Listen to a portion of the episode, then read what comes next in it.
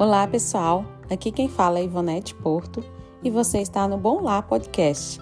Esteja você no trabalho, em casa lavando a sua louça e inclusive no carro, pegue o seu café e vamos trocar uma ideia sobre educação a partir de uma visão bíblica de mundo. A gente vai conversar um pouquinho sobre como dar conta de tudo. As pessoas fazem essa pergunta já sabendo da resposta, mais ou menos como a gente quando encontra aquela amiga que a gente não vê há muito tempo e percebe que ela perdeu peso e a gente faz a pergunta na esperança de que ela diga algo diferente, algo do tipo: "Menina, você nem sabe, um alienígena desceu e sugou toda a minha gordura. Ou então eu tomei uma pílula mágica e perdi peso em questão de segundos. E quando aquela pessoa fala que ela está fazendo, é, reeducando hábitos, que ela está fazendo dieta, que ela está praticando exercícios, a gente fica um pouco decepcionado, porque mesmo sabendo essa resposta, a gente quer uma resposta diferente. Então, a gente faz essa pergunta: como que eu dou conta de tudo, já sabendo que ninguém dá conta de tudo? E se você veio até aqui, né, querendo essa resposta diferente, eu coloquei esse título é, como uma espécie de provocação mesmo para atrair a sua atenção, para que você viesse até aqui, porque eu acho que essa é uma questão que precisa ser aprofundada. É, a pergunta certa não é como dar conta de tudo mas é do que eu preciso dar conta. Porque quando a gente faz essa pergunta, a gente está sempre olhando para a vida do outro. É, poxa, como fulana dá conta de tudo? Como ela faz tudo na casa dela e eu não consigo fazer? Como ela faz tudo no trabalho e eu não consigo fazer? Então a gente está sempre olhando para o outro e nunca olhando para a gente. Mas para a gente começar esse papo, eu queria contar uma história para vocês. Uma certa vez eu trabalhava numa escola e nós tínhamos um grupo de coordenadoras bem unido. Essas coordenadoras eram todas assim um pouco mais velhas do que eu, elas tinham bastante experiência na área de educação e eu consegui aprender e crescer bastante ali é, no aprendizado com elas, na convivência com elas. E uma vez nós estávamos na igreja, era domingo, e quando nós olhamos o boletim da igreja, nós percebemos que no outro dia, na segunda-feira, seria o aniversário de uma dessas coordenadoras. E ela era muito querida por todos, e naquele momento a gente né, ficou em dúvida como que a gente não, não lembrou do aniversário dela. E ali a gente se reuniu rapidamente, a diretora da escola junto com a gente, para a gente tentar programar alguma coisa, né, para o aniversário dela na segunda-feira não passar em branco na escola. Então a gente se articulou ali para preparar uma surpresa para ela, comprar um presente e se organizou, chegou mais cedo, arrumou tudo e na hora do intervalo, quando os professores geralmente iam ali para uma cantina que a gente tinha exclusiva dos professores, foi todo mundo antes para lá e ficou esperando ela descer para fazer o lanche dela também. E quando ela abriu a porta, a gente estava todo mundo lá para cantar parabéns para ela, para fazer aquela surpresa, e ela entrou com aquela cara assim de é aniversário de quem?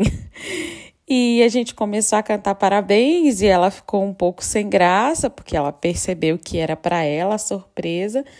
E depois que a gente cantou, é que ela esclareceu que não era o aniversário dela, né? Que a gente tinha se enganado. Na verdade, a data tinha sido colocada equivocada no, no boletim da igreja. A gente, inclusive, ficou com essa dúvida, mas como estava escrito lá e a gente não podia é, deixar o aniversário dela passar em branco, a gente fez essa surpresa. E foi muito, muito, muito engraçado, porque ela recebeu o presente. A gente até brincou, né? Ah, então o seu presente, quando chegar seu aniversário, já foi feita a festa, o seu presente está aí, a gente comeu o bolo, comeu salgadinhos, se divertiu e comemorou como se fosse o aniversário dela. Mas não era de fato o aniversário dela. E por que, que eu estou contando essa história? E esse tema me lembrou essa história porque muitas vezes nós estamos bem intencionados, mas nós investimos toda a nossa energia, os nossos recursos e o nosso tempo no momento errado. E quando a gente fala desse tema, né, do que eu preciso dar conta, até mesmo no lugar errado. Muitas vezes nosso olhar está totalmente desconectado da realidade. É, primeiro, porque nós não temos segurança em quem nós somos. Parece que a gente precisa a todo momento provar que a gente dá conta de tudo. Por isso que a pergunta acaba é, latejando na nossa cabeça é essa: como que eu dou conta? Então parece que a gente quer elogio, parece que a gente quer alimentar essa soberba interna que a gente tem é, de querer ser boa o suficiente. Então, nós temos uma insegurança muito grande no que diz respeito à nossa identidade. E o segundo é que nós não temos clareza também da nossa missão, né? Para o que a gente foi é, chamada. Então a gente está constantemente olhando a vida do outro, né? Fulana dá conta disso, Beltrana dá conta daquilo.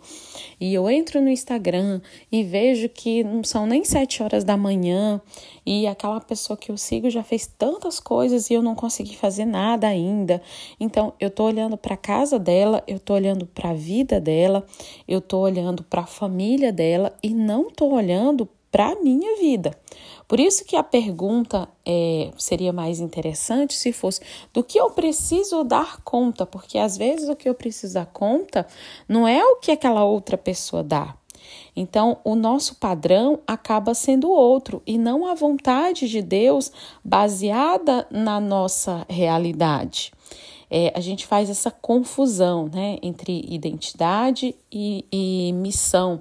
Eu falo bastante sobre isso em uma das aulas do Educar nas Pequenas Coisas, de como essa diferença é importante para que a gente é, consiga né, é, ter uma maternidade mais leve, uma paternidade mais leve, é, mais centrada na escritura. Porque se a gente começa a confundir muito né, quem a gente é com o que a gente faz, a gente vai estar o tempo todo nessa, nessa busca por dar conta das coisas, porque eu só sou relevante, eu só sou alguém importante quando eu dou conta de tudo ou quando eu dou conta do máximo de coisas possível.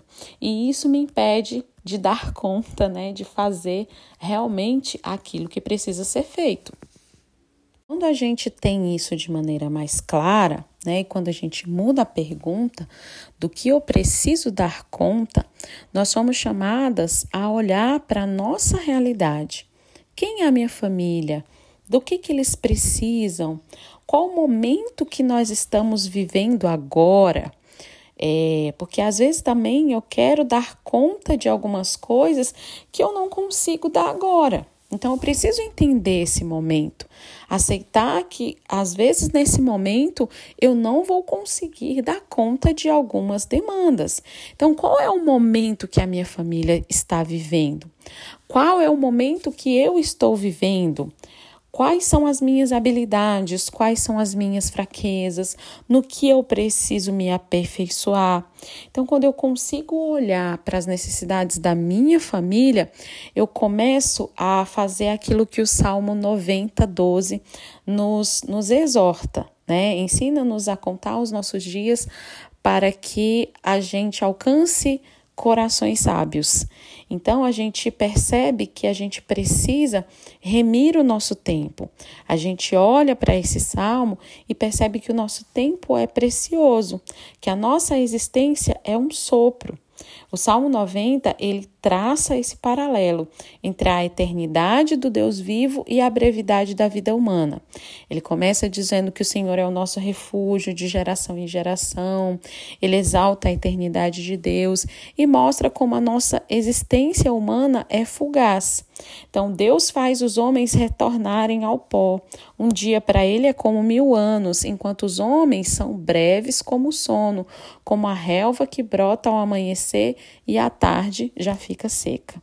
E mesmo aqueles que alcançaram né, um, um certo, uma certa idade, é, quando passam no, dos 90, é, eles, tudo é canseira e enfado. Né? Porque tudo passa muito rapidamente, nós voamos, é o que diz o versículo 11.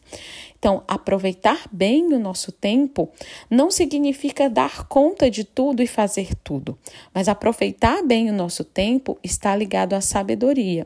E o princípio da sabedoria é o temor do Senhor.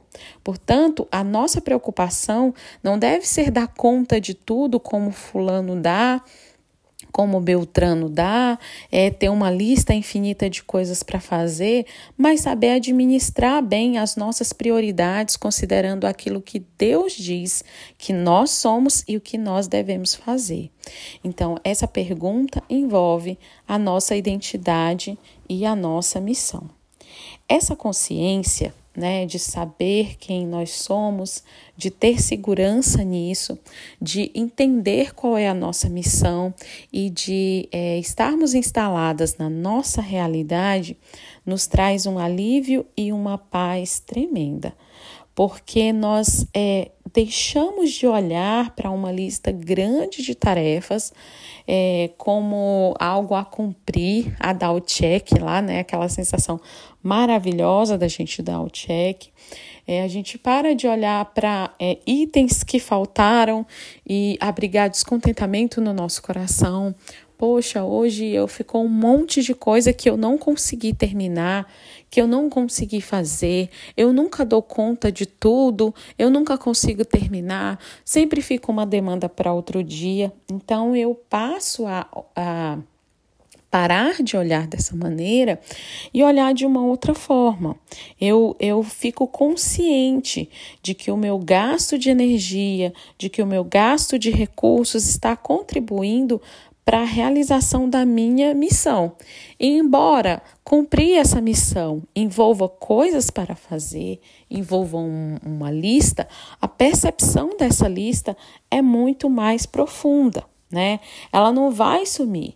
Mas ao invés de enxergar só a lista e, e acordar com esse peso sobre os meus ombros de que eu preciso dar conta daquela lista, eu acordo com aquela sensação de o que eu preciso fazer hoje para servir a minha família, do que eu preciso dar conta hoje, né? O que Deus tem me chamado a fazer é, pela minha família e como eu posso servi-la melhor. Então, a frustração e o descontentamento por não conseguir cumprir todos os itens da minha lista, dá lugar à gratidão, porque eu sei quem eu sou em Cristo. Eu sei que Cristo não me olha pela minha produtividade, né? Por quantos itens da minha lista eu consegui cumprir, eu consegui marcar, mas Ele me olha através do próprio sacrifício é, feito por Ele na cruz mas ao mesmo tempo eu sei qual é a minha missão, eu sei o que eu devo fazer para servir a minha família. Eu observo a minha família, eu estou atenta às necessidades dela e eu consigo servir melhor. Então eu olho, mesmo que tenha faltado alguns itens daquela lista para serem cumpridos, é, eu termino eu termino meu dia com gratidão, porque eu sei que eu consegui cumpri a minha missão. Eu consegui fazer aquilo que eu deveria ter feito, que era servir a minha família.